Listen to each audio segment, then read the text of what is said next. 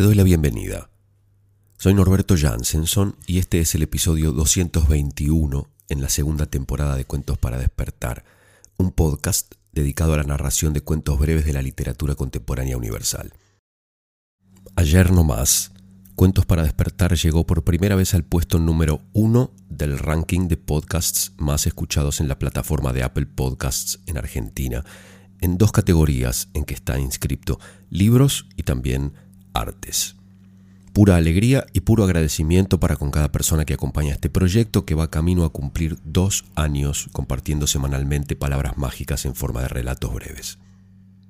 Esta semana acabamos de lanzar la promoción del nuevo espectáculo que escribí, produzco, dirijo y voy a protagonizar a partir de abril en el Gorriti Art Center.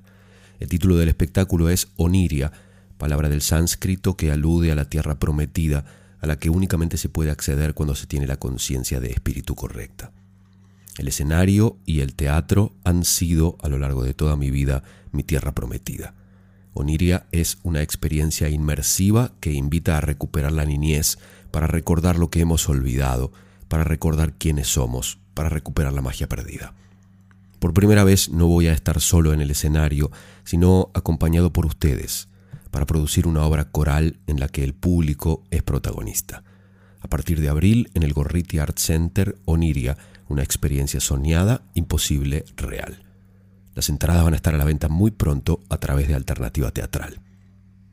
A partir de marzo les voy a poder compartir material de un proyecto que me convocaron para grabar en Los Ángeles, más precisamente en el Magic Castle de Hollywood hace unas semanas. El emprendimiento es de la Colon Cancer Coalition y va a durar durante todo el mes de marzo Seguramente la semana que viene ya voy a poder contarles más de la riquísima e intensa experiencia que viví con la gente de la agencia Richards Lerma y de la productora allí. Un viaje casi relámpago a Los Ángeles que aproveché además para ocuparme de parte de la producción de Oniria. En fin, un 2020 que empezó con mucho trabajo y proyectos, entre los cuales también está empezar a traducir y narrarles cuentos del concurso O Henry, que este año llega a su centésimo aniversario, y de otro proyecto que también este año cumple 100 años, que son los mejores cuentos del mundo en una edición que hizo Lorry Moore, que acabo de conseguir en este viaje. A lo nuestro. El primer cuento de hoy es de William Goyen, según The New York Times, uno de los mejores cuentistas norteamericanos de todos los tiempos. De su libro de cuentos La misma sangre y otros cuentos, les narro Cuervos que nos alimentan. Sucedió en un desolado edificio de piedra de la ciudad de Nueva York, a donde había ido a parar. Todo el invierno, lluvioso, gris y nublado, día a día, los de la familia de abajo se insultaban. Lo despertaban temprano con su escándalo inferior que de momento parecía la continuación de sus sueños desgraciados. Nunca supo en qué consistía la pelea entre los miembros de la familia de abajo, algún profundo resentimiento de uno contra otro, algún secreto terrible de todos. El conflicto secreto parecía no tener remedio ni pacificación. ¿Qué le pasaba a esta gente? Oía acusaciones sonadas, avisos de represalias, amenazas de venganza. Una voz, la de un hombre mayor, era el padre, decía que iba a irse, que iba a empacar y largarse. Otra voz, la de una mujer joven y aguda, la hija, decía que despreciaba al resto de la familia y que iba a ser feliz cuando pudiera mudarse a un departamento propio. Y por encima había otra, de un hombre joven, el hijo, que declaraba que la vida estaba llena de mentirosos y de engaños, que deseaba cruzar el océano hacia otro país, cualquier país, y morir o tomarse un tren y viajar lejos para siempre. Por último, la voz más vieja de todas, una simple, de vieja, la abuela seguro, se despachaba por encima de las declaraciones de fatalidad y religión y desesperanza de las otras voces para decir que su vida, larga y cansada, no iba a terminar en paz. Cada día, a las doce, llegaba una especie de tregua porque el silencio planeaba sobre la abominable familia de abajo, Después no había ni un ruido. A lo mejor se habían asesinado entre sí y yacían quietos y callados. Pero a esa de las tres en punto el conflicto empezaba otra vez. Se elevaba por el aire sin sol del abismo profundo y desierto que había entre su edificio y el de al lado. El eco de ese cañón infernal que se abría entre ambos laterales del ladrillo de los edificios, donde las ventanas daban a un pozo desolado y húmedo, era como el de las almas condenadas. Entonces la ciudad parecía desanimada y sofocante, sin piedad ni esperanza. ¿Estaba él ahí para vivir en una eternidad de odio, acusación e incertidumbre, al borde de un pozo de desesperación donde gemían y resonaban voces huecas? Su mesa de trabajo estaba contra la ventanita que daba al abismo y los ataques feroces de abajo ascendían, resonaban en su habitación y planeaban encima de él como burlándose de su trabajo. Hizo la prueba de colgar sábanas dobles en la ventana para sellar el sonido, pero eso solo creó un eco más siniestro de gritos acallados, choques y voces chillonas. Una vez habló con los inquilinos que vivían debajo de la maldita familia en el intento de encontrar a alguien que compartiera sus días y noches de turbación. Para su sorpresa, le dijeron que no oían más que el arrastre ocasional de sillas o el tráfico de pies. Eso era todo. Un día fue tan insoportable que salió a la mañana, desesperado, de su habitación. Caminó por las calles, bajo la lluvia, se sentó en el parque, bajo la lluvia, mirando los rostros humanos como si hubiera olvidado que quedaba algo de humanidad en esa gente que se odiaba y acusaba. Ya lejos de su vejada habitación, pensó que sus noches y amaneceres, cuando se quedaba en cama y oía por el pozo el retumbar que se elevaba, la silbatina que descendía, las blasfemias y calumnias que se lanzaban los miembros de esa oscura familia, eran como una mala pesadilla, una implacable visión obsesiva de la raza humana que chocaba contra un llano sin fin, eterno, en donde no había esperanza. Era su propio sueño interior de desaliento. Pecaba al desesperar. ¿Cuál era su crimen contra la humanidad?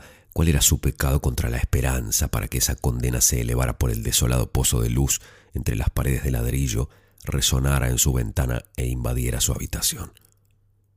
Había otras voces que no fueran las de su propio miedo, desconfianza y amargura. ¿Vivía debajo de él esa familia? ¿En serio? Nunca los había visto, aunque había encarnado y vestido a las voces, había creado gente viva a partir de ellas. Caminó y caminó. Entonces, a media tarde, lleno de incertidumbre y cargando con el peso de la culpa por sus fantasías, decidió regresar al edificio subir lentamente la escalera, detenerse en la puerta del departamento que estaba debajo del suyo, escuchar las voces, subir a su habitación y sentarse junto a la ventana para escuchar de nuevo. Se acercó a su edificio desde la vereda opuesta. Como le temía, se acercaba con recelo. Caminaba por la otra vereda, mirando su edificio embrujado. Vio que algo hermoso pasaba en el edificio. Allí, de pie en sus escalones, había una alegre reunión de jóvenes vestidos con colores primaverales. Era una boda. Había damas de honor con delicados vestidos color rosa pálido y violeta. Tenían ramos de lirios del valle, violetas y calas. Estaban de pie en la escalera como una visión de hermosura y pureza contra el fondo del edificio de departamentos, feo y embrujado que había albergado su tormento. Se quedó allí y miró las damas de honor bajaron los escalones hasta la vereda, fueron seguidas por bellos jóvenes de saco blanco con no me olvides en la solapa. Se unieron a las damas de honor. Unas chicas que parecían muñecas salieron por la puerta con ramos de flores enormes y se quedaron por un momento en los escalones para después unirse al grupo nupcial de la vereda. Y por último llegó una visión blanca, la figura bendita de la novia. Se quedó en los escalones de su edificio y la piedra horrible se transformó como si la hubiera tocado una visión. En las ventanas de arriba aparecieron manos que lanzaron capullos y pétalos. La casa embrujada que lo había enterrado, prisionero de la violencia, se había abierto y había liberado ese acontecimiento puro y adorable como una redención de la oscuridad y la pena. ¿Era el comienzo de un cambio total para él, para el mundo? Era el difícil y en apariencia imposible milagro que por fin se fraguaba después de tanto. Podía ser el inicio de algo nuevo, de un cambio para bien, camino a la esperanza. Unas grandes limusinas abrieron sus puertas, recibieron al cortejo nupcial y se lo llevaron. Cruzó la calle y subió las escaleras. Había pétalos de flores.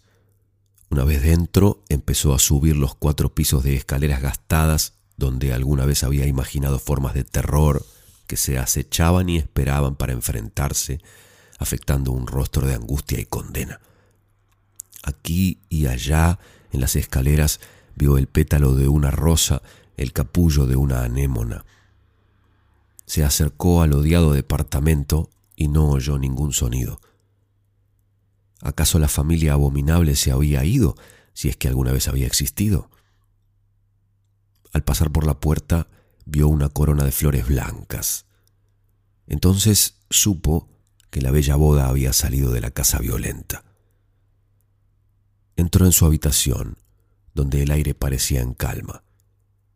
Abrió su ventana. Oyó y sintió la paz en el abismo donde antes había desesperanza. Se sentó a su mesa y empezó a prepararse para un día que iba a llegar pronto, para un acontecimiento de alegres noticias, el cumplimiento de un deseo, una recompensa, un día o noche de bellas sensaciones, un contento abstracto, una visión de belleza, el sol sobre su suelo, los pájaros de primavera en las ramas del paraíso bajo su ventana y el aire y la luz de la primavera colmando el abismo invernal de la desesperanza. de William Goyen, del libro La misma sangre y otros cuentos, con traducción de Esther Cross, Cuervos que nos alimentan. El segundo cuento de hoy es de un famoso y ya clásico escritor japonés contemporáneo llamado Kobo Abe.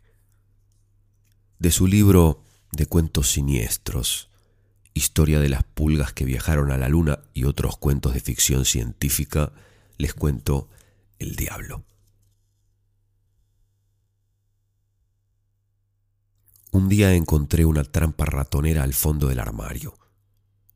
Aunque no recordaba haberla comprado, se me ocurrió probarla, pues se percibía la presencia de roedores desde hacía algunos días. La instalé en un rincón de la habitación con restos de granos de soja fermentada como cebo. Ese mismo día hubo una presa. Al volver a casa después del trabajo, escuché un chillido en la oscuridad. Cuando prendí la luz, vi que había quedado atrapado un pequeño animal extraño de color verde azul. Esta no fue toda mi sorpresa.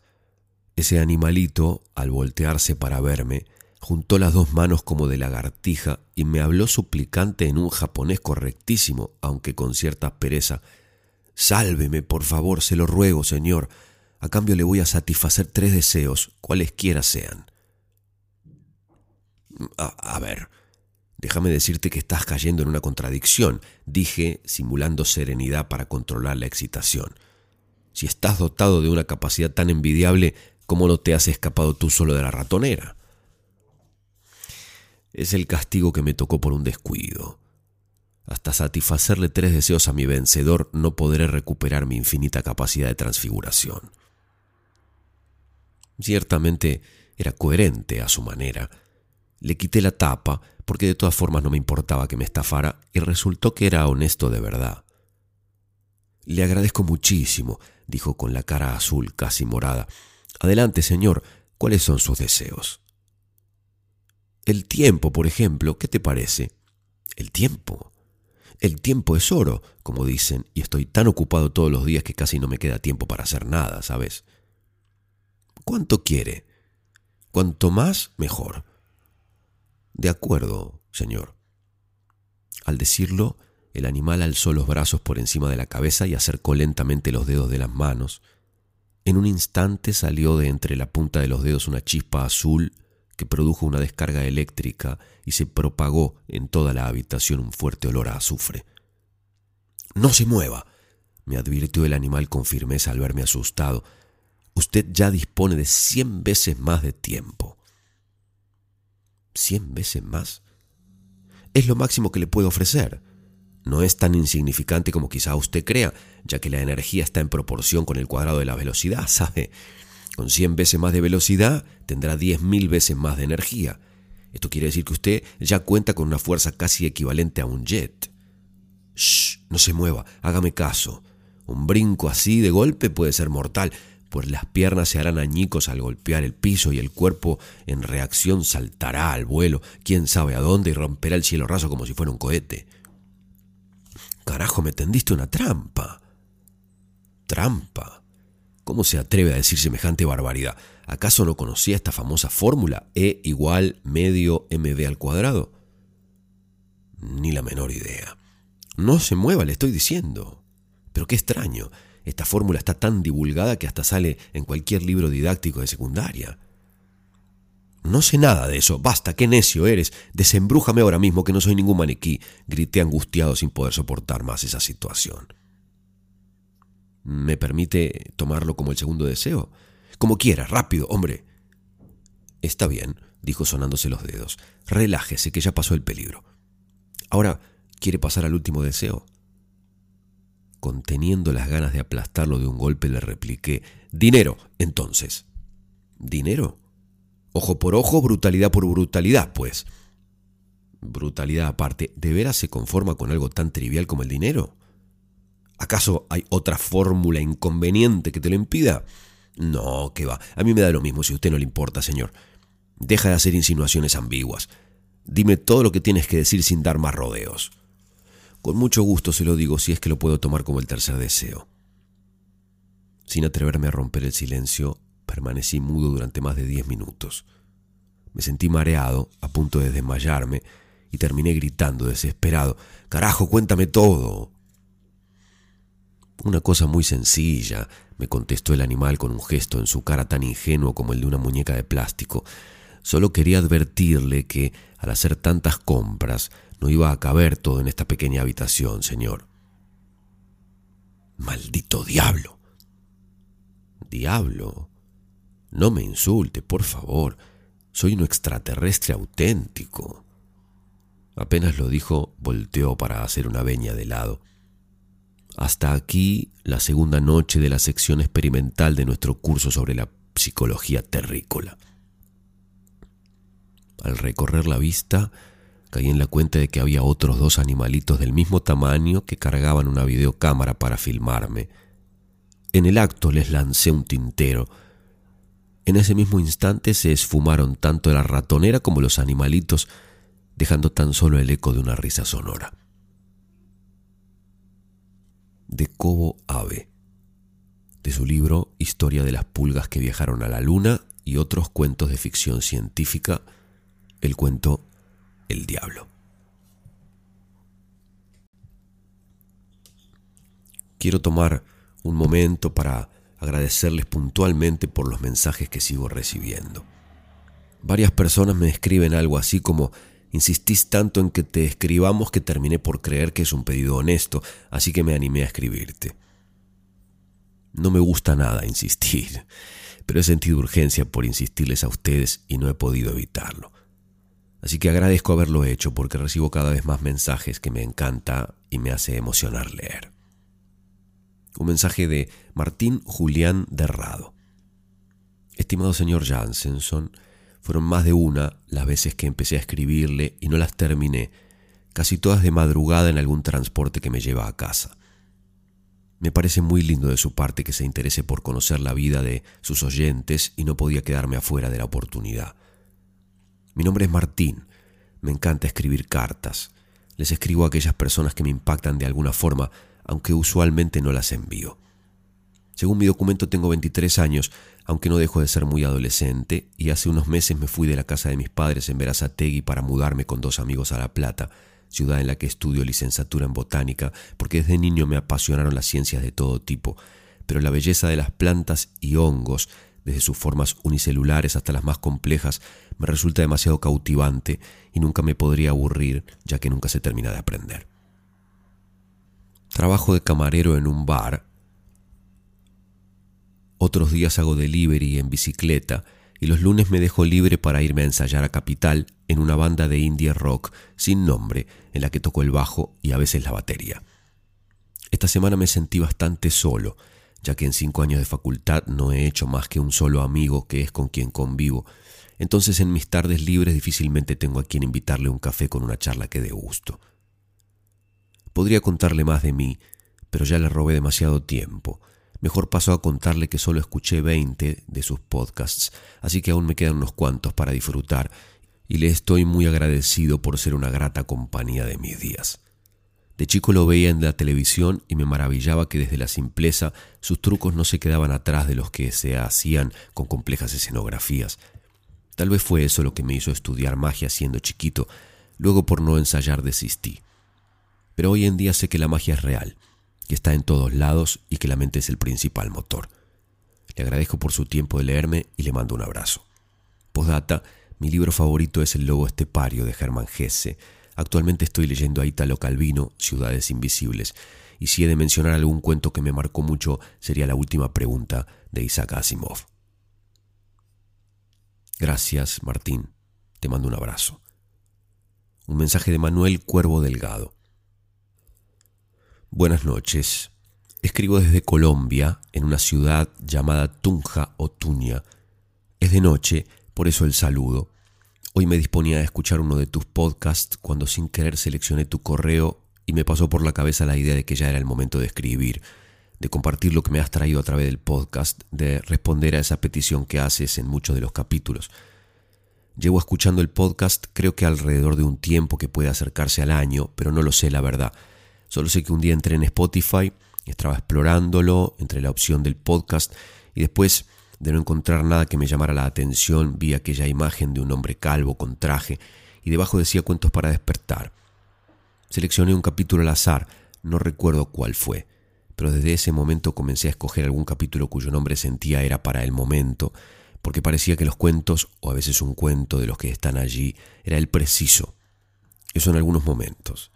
Después me comenzaron a acompañar cuando cocinaba, pero no les ponía la misma atención y decidí reproducirlos cuando disponía de tiempo solo para escucharlos, para viajar en la voz.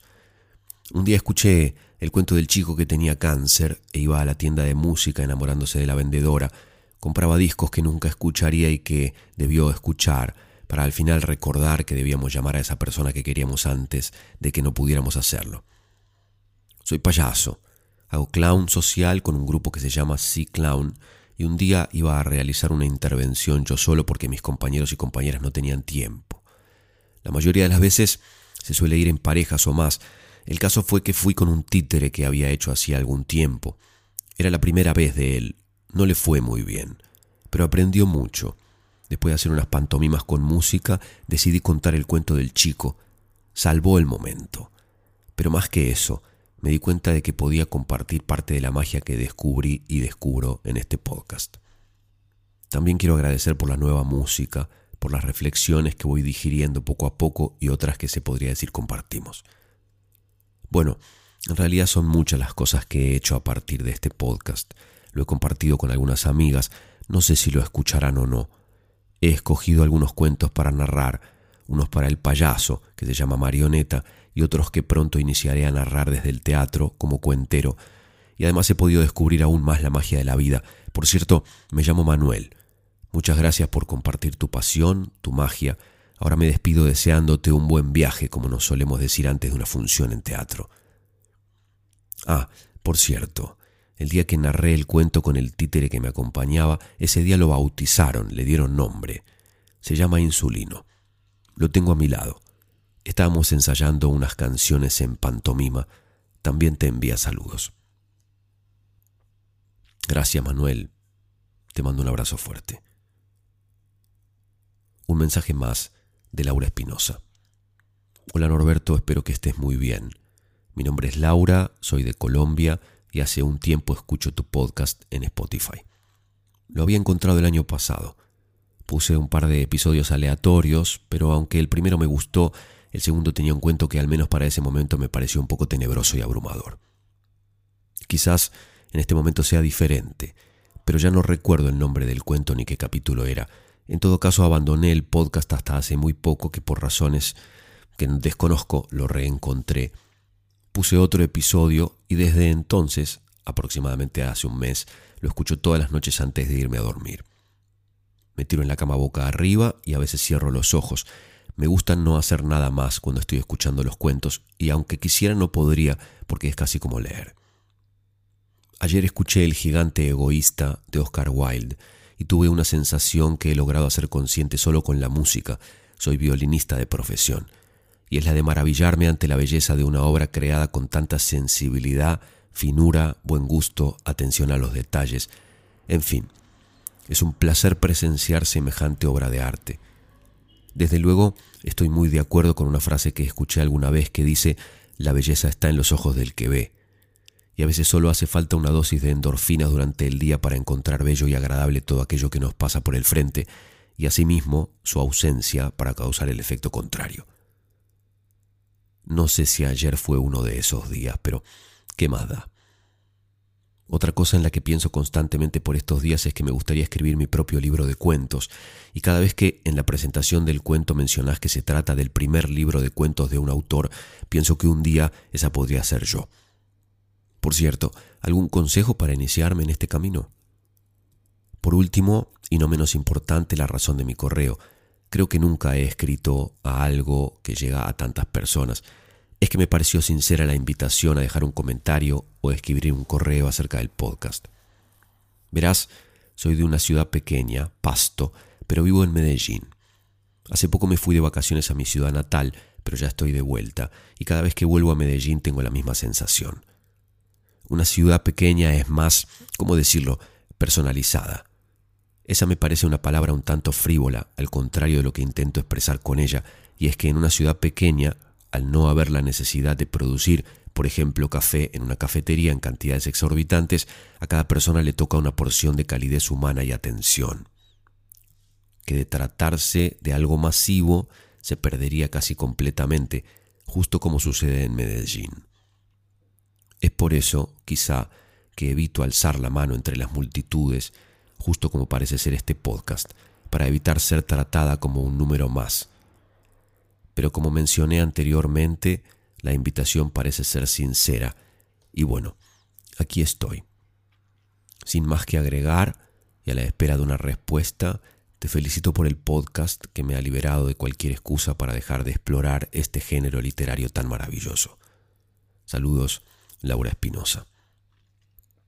Me pedís un consejo para iniciarme, iniciarte en el camino de escribir cuentos. Ya lo iniciaste, Laura, pero probablemente no prestás suficiente atención. Y al respecto de lo que contás, de levantar la mano en las multitudes, la diferencia que creo que existe entre lo sagrado y lo profano, y entre la posibilidad de que incluso en el medio de la multitud se produzca la conexión de la intimidad, es una ínfima conciencia que de repente nos asalta, en la cual nos alineamos, cada uno de nosotros consigo mismo y cada uno de nosotros con aquella frecuencia que le corresponde en la vibración del universo, en la que se hace toda la diferencia. Y entonces puede haber intimidad en la multitud, puede haber sacralidad, incluso en la más superficial y profana de las situaciones. A eso aspiro, a producir un contacto y una conexión de intimidad, incluso con personas que viven a miles y miles de kilómetros de distancia, simplemente poniendo la conciencia correcta en lo que compartimos. Es por eso que sigo haciendo el pedido, es por eso que recibo con tanta gratitud, con tanta emoción y con tanto cuidado y respeto estos mensajes que recibo y también al mismo tiempo los comparto. Gracias, Laura, por escribirme. Un último mensaje de Regina González Dueñas. Hola Norberto, te escribo desde México, de una ciudad muy pintoresca llamada Guanajuato. Te escucho hace mucho tiempo y cuando me enteré de que eres mago, no sabía si era parte de los cuentos o era de verdad.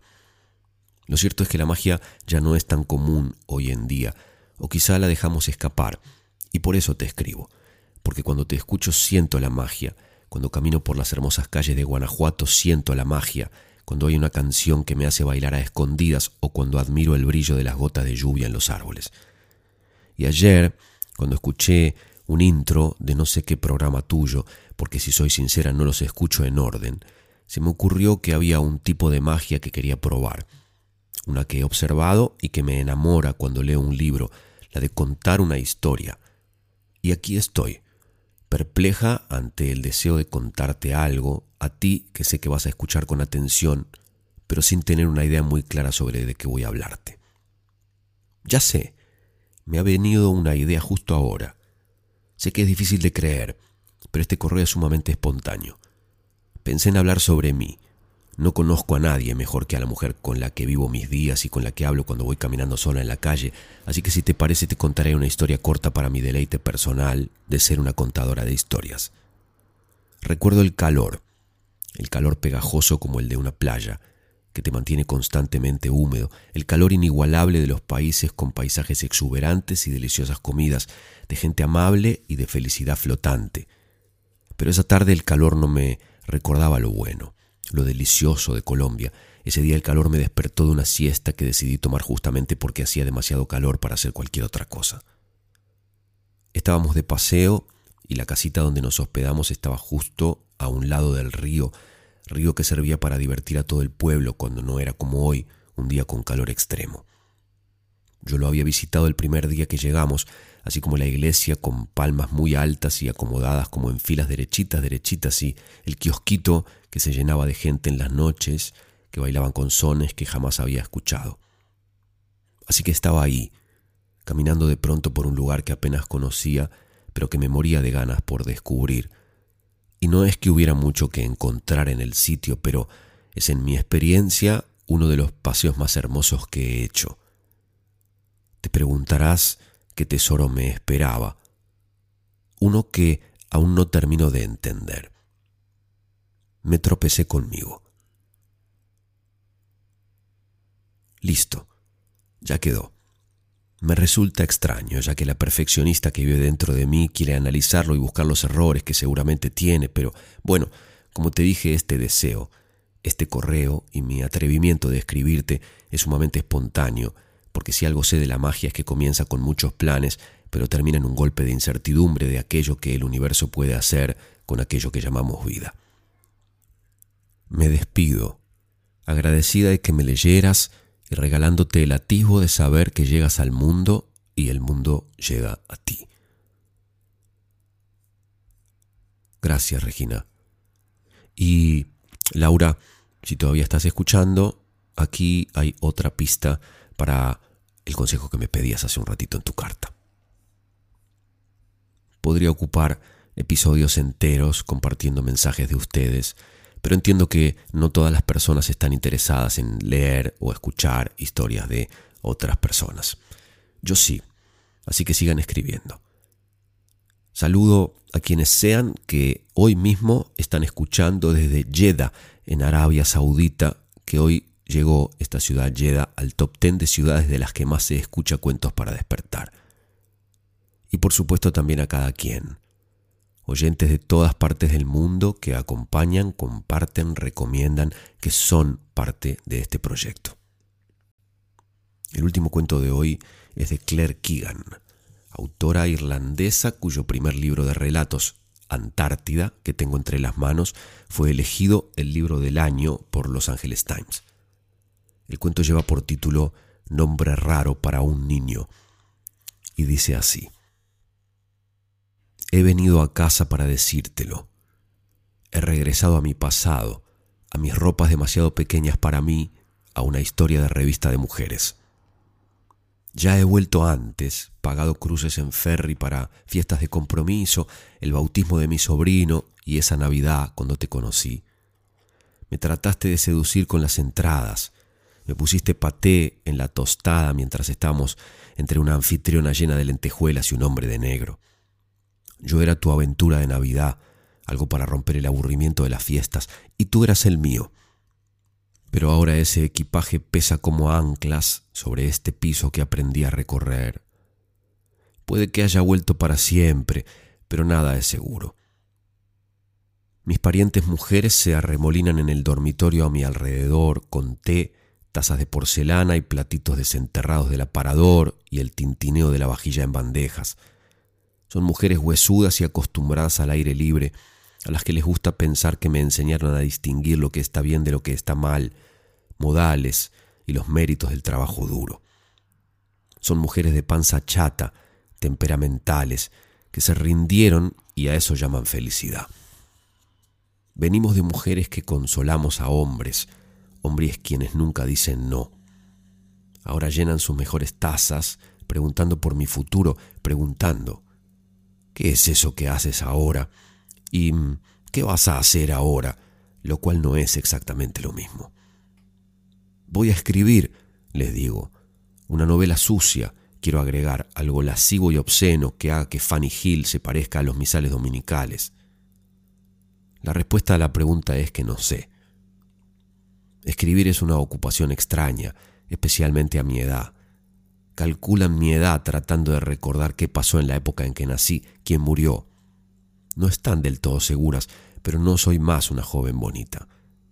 Ya debería estar haciendo alguna otra cosa, ya debería estar aferrándome a algún soltero con sueldo estable y un auto decente. Tú y tus libros, dicen meneando las cabezas, apretando los saquitos de té para sacarles todo. No saben ni la mitad del asunto, no saben cómo las disfracé, cómo les saqué veinte años de sus rostros duramente trabajados, el rubio claro del cabello, cómo las puse en otro país y les cambié los nombres. Di vuelta a esas mujeres de adentro para afuera como si fueran medias viejas, las mentiras que dije. Vacío mis valijas y comienza el rito. Se apoyan en la cama, el sillón, el vano de la puerta y me dan charla, preguntando por mi ropa, si mis zapatos son abiertos, mis vestidos de seda. Soy como una prima de los Estados Unidos. Tocan la tela, verifican qué tan profundo es el ruedo, leen las etiquetas, se quedan pensando. Lindas cosas, ¿de dónde las sacaste? Qué desvergonzada, miren la minifalda. Por cierto, las minis otra vez se usan, ¿no sabías? Hay que tener piernas como ella. Lindo lino, pero no lo plancha ni Dios. ¿Es cierto que no se seca rápido? ¿Qué talle es? ¿Me entrará? Si no te molesta que te lo diga, engordaste un poco, pero tienes la altura, puedes ponértela. Dejé en la valija las blusas de algodón de todos los días. Saqué a relucir las faldas elastizadas colgándolas en perchas de alambre, un trajecito de lana negra, un conjunto de jogging. Zapatos prácticos que desmienten mi ocupación, un par de zapatos de taco alto rojo para confundirlas, ellas husmean mis cosas tratando de descubrir quién soy. Paulatinamente se retiran a la cocina para preparar la comida. Va a estar lista para las cinco. Pronto los hombres volverán a la casa. Oigo cómo golpean las papas contra la pileta de la cocina, el estrépito de las tapas de las cacerolas y pronto el olor de los nabos hervidos llega hasta arriba. Había olvidado la manera en que en esos cuartos interiores el amarillo se pone morado al atardecer. Me siento debajo de la ventana y leo con mi rostro en las sombras y mi libro iluminado por la luz del sol, y me pregunto si me hará mal a la vista. Leo Jamaica Inn, el primer libro que me indujo a este engaño, y pienso que Daphne será un buen nombre si fuera una niña. Había arreglado encontrarte en Dublín. Te ves apuesto y alto con tus botas de cowboy. A modo de saludo me besas el cuello, pero tus labios están fríos. Y algo que no recuerdo, un adorno de oro, brilla en el lóbulo de tu oreja izquierda. Me dices que el aire inglés me debe sentar bien, que estoy lozana. Sea lo que sea que hagas del otro lado del charco, se te ve bien, dice con un tono que suena a desaprobación. A las chicas irlandesas no debería gustarles Inglaterra, deberían quedarse en su propia tierra y criar a sus hijos correctamente, engordar los pollos, cortar perejil, tolerar el griterío del partido del domingo. Soy puta, ¿no lo sabías? Bueno, tu lengua no cambió, me dices, y te ríes, y me das el abrazo y me llevas a Sandy Cove, el domo de granito de la torre de Joyce llenándose de hongos bajo el frío sol de la tarde escribió todos esos libros famosos. Imagínate, dices. Y ese es el mar verde moco. Un rizo de mar sucio salpica las rocas que dan a la Gentleman's Beach. Un hombre de mediana edad, desnudo, sale del agua. Me recuesto y me saco el abrigo. El viento salado es cortante, de puta madre. Nos quedamos ahí por un buen rato sin decir palabra, nuestros pensamientos bifurcándose cada uno por su lado. Me acuerdo de la historia de una joven de algún lugar hacia el oeste. La encontraron en una casilla que su padre había levantado, una choza de un ambiente sin chimenea. La mantuvo en un bosque y antes de dejar que los vecinos se enterasen de que estaba por tener un hijo la dejó morir. Todavía puedo ver las fotos. Una camilla con el cuerpo en una bolsa, otra de ella sonriendo en un grupo escolar, la cabeza y los hombros destacados con un círculo. Pasa un bote con voces de hombres que cantan My, my, my, Delilah. Los vemos adentrarse en aguas más profundas, en dirección a Houth. ¿Te parece divertido? Idiotas, dices, sonriendo. Siempre te gustó la alegría de los otros hombres y conservar una partecita de ella para ti también habría pensado que era divertido si no hubiera sabido lo que ahora sé. Solía creer que nunca sabría demasiado.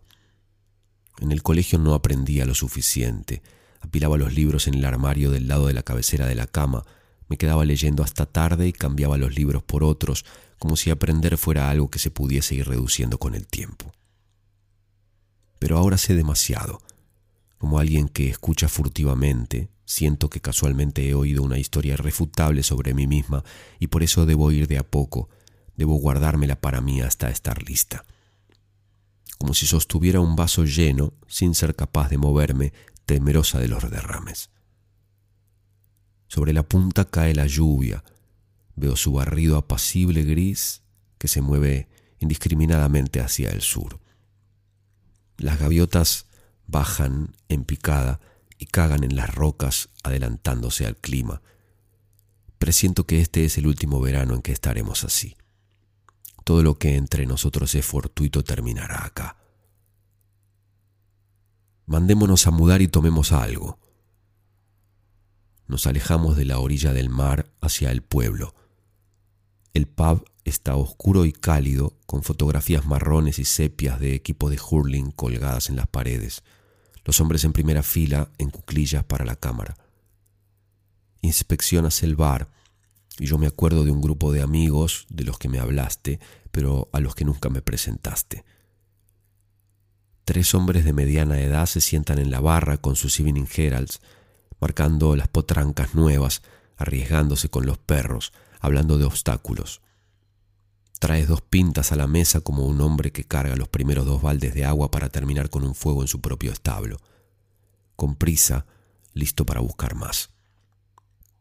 Nos sentamos en unos sillones rojos junto al fuego y vuelven a mí aquellas noches, esa semana entre la Navidad y el Año Nuevo, seis días y noches que pasamos en la casa vacía de tu madre, cuando yo solo me vestía con tu ropa, tus camisas de cuello chino que me llegaban por debajo de las rodillas, tus medias de fútbol gruesas y con el talón marrón. Nos quedamos adentro y comíamos comida para llevar, chow mein, bacalao fresco con papas fritas, bife, bife corma, las comidas más extrañas para Navidad. Me acuerdo de la bandera japonesa que colgaba en un rincón del cuarto, el centro saturado de rojo, como un cese del fuego que se ha vuelto sangriento.